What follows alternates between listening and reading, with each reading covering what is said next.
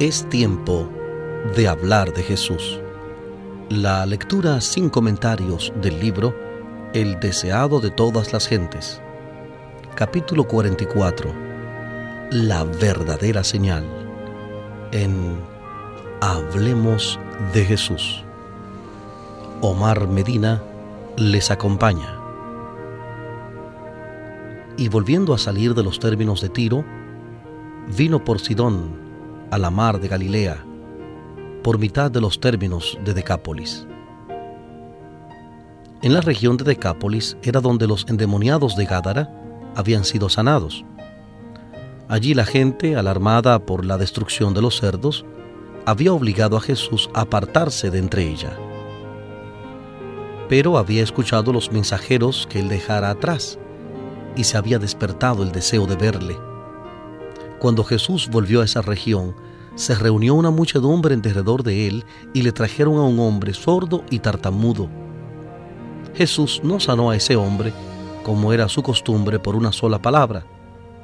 Apartándole de la muchedumbre, puso sus dedos en sus oídos y tocó su lengua, mirando al cielo, suspiró al pensar en los oídos que no querían abrirse a la verdad, en las lenguas que se negaban a reconocer al Redentor a la orden sea abierto, le fue devuelta al hombre la facultad de hablar. Y violando la recomendación de no contarlo a nadie, publicó por todas partes el relato de su curación. Jesús subió a una montaña y allí la muchedumbre acudió a él, trayendo a sus enfermos y cojos y poniéndolos a sus pies. Él sanaba a todos y la gente, pagana como era, glorificaba al Dios de Israel. Durante tres días, este gentío continuó rodeando al Salvador, durmiendo de noche al aire libre y de día agolpándose ávidamente para oír las palabras de Cristo y ver sus obras. Al fin de los tres días, se habían agotado sus provisiones. Jesús no quería despedir a la gente hambrienta e invitó a sus discípulos a que le diesen alimentos. Otra vez los discípulos manifestaron su incredulidad. En Bexaida habían visto cómo, con la bendición de Cristo, su pequeña provisión alcanzó para alimentar a la muchedumbre. Sin embargo, no trajeron ahora todo lo que tenían, ni confiaron en su poder de multiplicarlo en favor de las muchedumbres hambrientas. Además, los que Jesús había alimentado en Bexaida eran judíos. Estos eran gentiles y paganos. El prejuicio judío era todavía fuerte en el corazón de los discípulos y respondieron a Jesús, ¿de dónde podrá alguien hartar a estos de pan aquí en el desierto? Pero obedientes a su palabra, le trajeron lo que tenían, siete panes y dos peces. La muchedumbre fue alimentada y sobraron siete grandes cestos de fragmentos mil hombres, además de las mujeres y los niños, repararon así sus fuerzas, y Jesús los despidió llenos de alegría y gratitud. Luego, tomando un bote con sus discípulos, cruzó el lago hasta Magdalá, en el extremo sur de la llanura de Genezaret, en la región de Tiro y Sidón. Su ánimo había quedado confortado por la implícita confianza de la mujer sirofenisa. Los paganos de Decápolis le habían recibido con alegría, Ahora, al desembarcar otra vez en Galilea, donde su poder se había manifestado de la manera más sorprendente, donde había efectuado la mayor parte de sus obras de misericordia y había difundido su enseñanza, fue recibido con incredulidad despectiva. Una diputación de fariseos había sido reforzada por representantes de los ricos y señoriales saduceos, el partido de los sacerdotes los escépticos y aristócratas de la nación. Las dos sectas habían estado en acerba enemistad. Los saduceos cortejaban el favor del poder gobernante a fin de conservar su propia posición autoridad. Por otro lado, los fariseos fomentaban el odio popular contra los romanos, anhelando el tiempo en que pudieran desechar el yugo de los conquistadores. Pero los fariseos y saduceos se unieron ahora contra Cristo.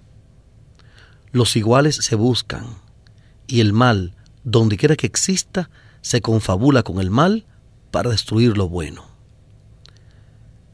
Ahora los fariseos y saduceos vinieron a Cristo pidiendo una señal del cielo.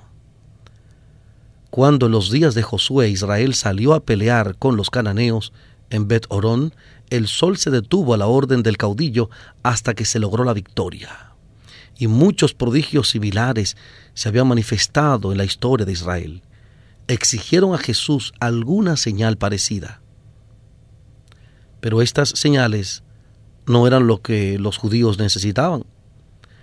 Ninguna simple evidencia externa podía beneficiarlos.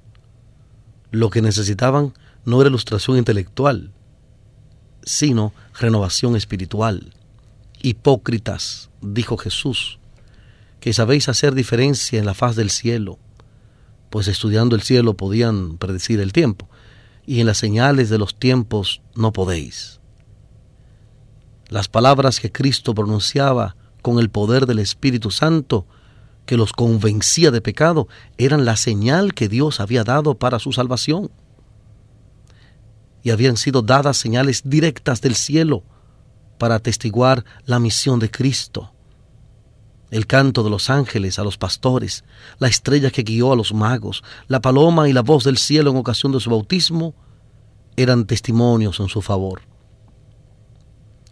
Y gimiendo en su espíritu dice, ¿Por qué pide señal esta generación? Mas señal no le será dada, sino la señal de Jonás profeta. Como Jonás había estado tres días y tres noches en el vientre de la ballena, Cristo había de pasar el mismo tiempo en el corazón de la tierra. Y como la predicación de Jonás era una señal para los habitantes de Nínive, la predicación de Cristo era una señal para su generación. Pero qué contraste en la manera de recibir la palabra. Los habitantes de la gran ciudad pagana temblaron al oír la amonestación de Dios. Reyes y nobles se humillaron, encumbrados y humildes, juntos clamaron al Dios del cielo, y su misericordia les fue concedida. Los hombres de Nínive se levantarán en el juicio con esta generación, había dicho Cristo, y la condenarán porque ellos se arrepintieron a la predicación de Jonás. Y he aquí más que Jonás en este lugar. Mateo 12, 40 y 41. Mateo capítulo 12, versículos 40 y 41.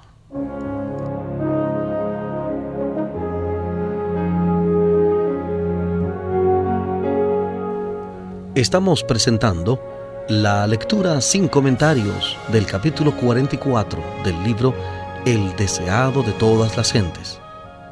Capítulo 44. La verdadera señal. En Hablemos de Jesús. Cada milagro que Cristo realizaba era una señal de su divinidad. Él estaba haciendo la obra que había sido predicha acerca del Mesías pero para los fariseos estas obras de misericordia eran una ofensa positiva. Los dirigentes judíos miraban con despiadada indiferencia el sufrimiento humano. En muchos casos, su egoísmo y opresión habían causado la aflicción que Cristo aliviaba.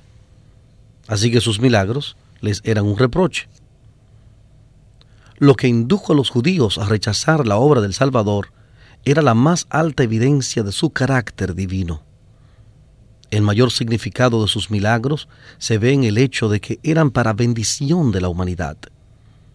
La más alta evidencia de que Él provenía de Dios estriba en que su vida revelaba el carácter de Dios.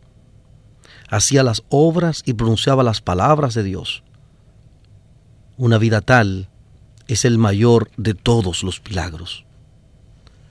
Cuando se presenta el mensaje de verdad en nuestra época, son muchos los que, como los judíos, claman, muéstrenos una señal, realice un milagro. Cristo no ejecutó milagro a pedido de los fariseos.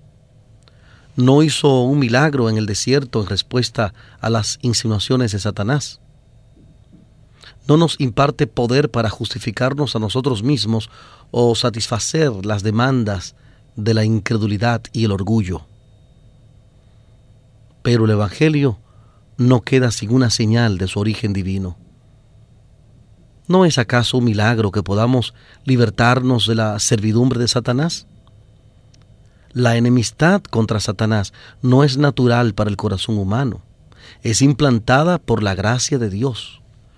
Cuando el que ha estado dominado por una voluntad terca y extraviada queda libertado y se entrega de todo corazón a la atracción de los agentes celestiales de Dios, se ha realizado un milagro. Así también ocurre cuando un hombre que ha estado bajo un engaño poderoso llega a comprender la verdad moral. Cada vez que un alma se convierte y aprende a amar a Dios y a guardar sus mandamientos, se cumple la promesa de Dios, y os daré corazón nuevo y pondré espíritu nuevo dentro de vosotros. Ezequiel capítulo 36, versículo 26. Ezequiel 36, 26. El cambio verificado en los corazones humanos, la transformación del carácter humano, es un milagro que revela a un Salvador que vive eternamente y obra para rescatar a las almas. Una vida consecuente en Cristo es un gran milagro.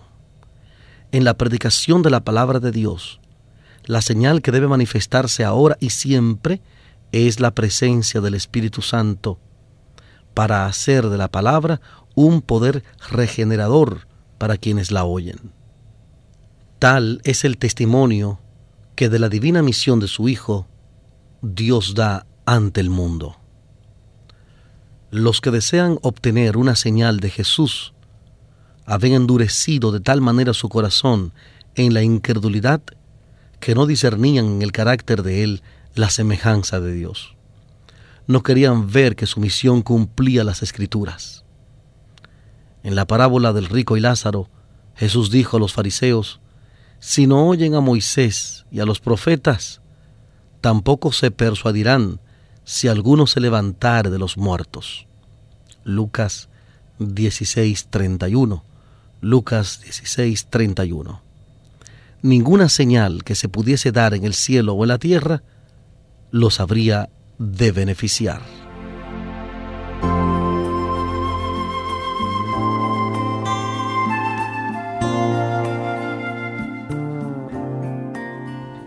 Volveremos en breve con la lectura sin comentarios de este capítulo 44 del libro El deseado de todas las gentes. Capítulo 44. La verdadera señal.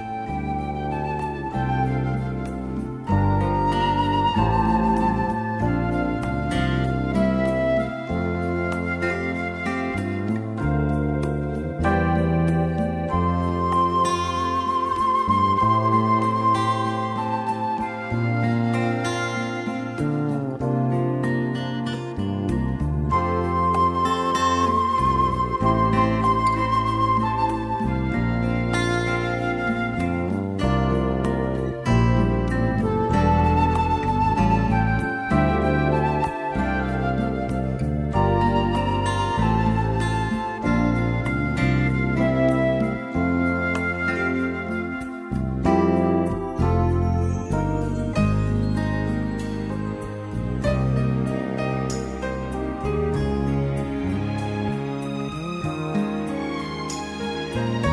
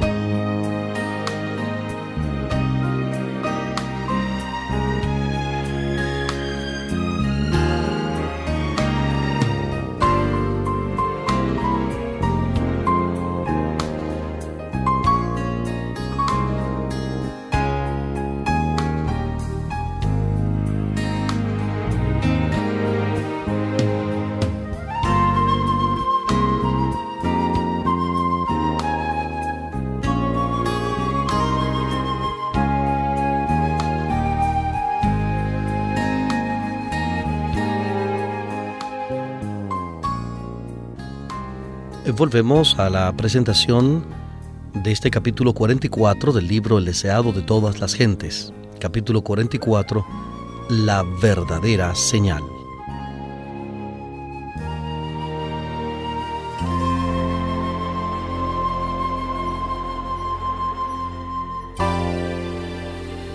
Jesús, gimiendo en su espíritu y apartándose del grupo de caviladores, volvió al barco con sus discípulos en silencio pesaroso, cruzaron de nuevo el lago. No regresaron, sin embargo, al lugar que habían dejado, sino que se dirigieron hacia Bexaida, cerca de donde habían sido alimentados los cinco mil. Al llegar a la orilla más alejada, Jesús dijo, Mirad y guardaos de la levadura de los fariseos y de los saduceos. Desde los tiempos de Moisés, los judíos habían tenido por costumbre apartar de sus casas toda levadura en ocasión de la Pascua. Y así se les había enseñado a considerarla como una figura del pecado. Sin embargo, los discípulos no comprendieron a Jesús. En su repentina partida de Magdalá se habían olvidado de llevar pan y tenían solo un pan consigo. Creyeron que Cristo se refería a esta circunstancia y les recomendaba no comprar pan a un fariseo o a un saduceo. Con frecuencia su falta de fe y de percepción espiritual les había hecho comprender así erróneamente sus palabras. En esa ocasión Jesús los reprendió por pensar que el que había alimentado a miles de personas con algunos peces y panes de cebada pudiese referirse en esta solemne amonestación simplemente al alimento temporal. Había peligro de que el astuto raciocinio de los fariseos y saduceos sumiese a sus discípulos en la incredulidad y les hiciese considerar livianamente las obras de Cristo. Los discípulos se inclinaban a pensar que su maestro debiera haber otorgado una señal en los cielos como se la habían pedido. Creían que él era perfectamente capaz de realizarla y que una señal tal habría callado a sus enemigos no discernían la hipocresía de esos caviladores. Meses más tarde, juntándose muchas gentes, tanto que unos a otros se pisaban, Jesús repitió la misma enseñanza. Comenzó a decir a sus discípulos, primeramente, guardaos de la levadura de los fariseos, que es hipocresía. Lucas capítulo 12, versículo 1. Lucas 12, 1. La levadura puesta en la harina obra imperceptiblemente y cambia toda la masa, de modo que comparta su propia naturaleza. Así también, si se la tolera en el corazón, la hipocresía impregna el carácter y la vida. Cristo había reprendido ya un notable ejemplo de la hipocresía farisaica al denunciar la práctica del corbán, por medio de la cual se ocultaba una negligencia del deber filial bajo una afectación de generosidad hacia el templo. Los escribas y fariseos insinuaban principios engañosos, ocultaban la verdadera tendencia de sus doctrinas y aprovechaban toda ocasión de inculcarlas arteramente en el ánimo de sus oyentes. Estos falsos principios, una vez aceptados, obraban como la levadura en la harina impregnando y transformando el carácter. Esta enseñanza engañosa era lo que hacía tan difícil para la gente recibir las palabras de Cristo. Las mismas influencias obran hoy por medio de aquellos que tratan de explicar la ley de Dios de modo que la hagan conformar con sus prácticas. Esta clase no ataca abiertamente la ley, sino que presenta teorías especulativas que minan sus principios, la explican en forma que destruye su fuerza. La hipocresía de los fariseos era resultado de su egoísmo. La glorificación propia era el objeto de su vida. Eso era lo que los inducía a pervertir y aplicar mal las escrituras, y los cegaba en cuanto al propósito de la misión de Cristo. Aún los discípulos de Cristo estaban en peligro de albergar este mal sutil. Los que decían seguir a Cristo pero no lo habían dejado todo para ser sus discípulos, sentían profundamente la influencia del raciocinio de los fariseos. Con frecuencia vacilaban entre la fe y la incredulidad, y no discernían los tesoros de sabiduría escondidos en Cristo. Los mismos discípulos, aunque exteriormente lo habían abandonado todo por amor a Jesús, no habían cesado en su corazón de desear grandes cosas para sí. Este espíritu era lo que motivaba la disputa acerca de quién sería el mayor. Era lo que se interponía entre ellos y Cristo, haciéndolos tan apáticos hacia su misión de sacrificio propio, tan lentos para comprender el misterio de la redención. Así como la levadura, si se la deja completar su obra, ocasionará corrupción y descomposición, el espíritu egoísta, si se lo alberga, produce la contaminación y la ruina del alma. Cuán difundido está hoy como antaño este pecado sutil y engañoso entre los seguidores de nuestro Señor. Cuán a menudo nuestro servicio por Cristo y nuestra comunión entre unos y otros quedan manchados por el secreto deseo de ensalzar el yo. Cuán presto a manifestarse está el pensamiento de adulación propia y el anhelo de la aprobación humana. Es el amor al yo el deseo de un camino más fácil que el señalado por Dios, lo que induce a sustituir los preceptos divinos por las teorías y tradiciones humanas. A sus propios discípulos se dirigen las palabras amonestadoras de Cristo. Miren y guárdense de la levadura de los fariseos. La religión de Cristo es la sinceridad misma. El celo por la gloria de Dios es el motivo implantado por el Espíritu Santo y únicamente la obra eficaz del Espíritu puede implantar este motivo. Únicamente el poder de Dios puede desterrar el egoísmo y la hipocresía. Este cambio es la señal de su obra. Cuando la fe que aceptamos destruye el egoísmo y la simulación, cuando nos induce a buscar la gloria de Dios y no la nuestra, podemos saber que es del debido carácter. Padre, glorifica tu nombre. Juan 12, 28. Juan 12, 28. Este fue el principio fundamental de la vida de Cristo. Y si le seguimos, será el principio fundamental de nuestra vida. Y como dice la primera carta del apóstol Juan, capítulo 2, versículos 6 y 3, Primera de Juan 2, 6 y 3, nos ordena andar como Él anduvo. Y en esto sabemos que nosotros le hemos conocido, si guardamos sus mandamientos.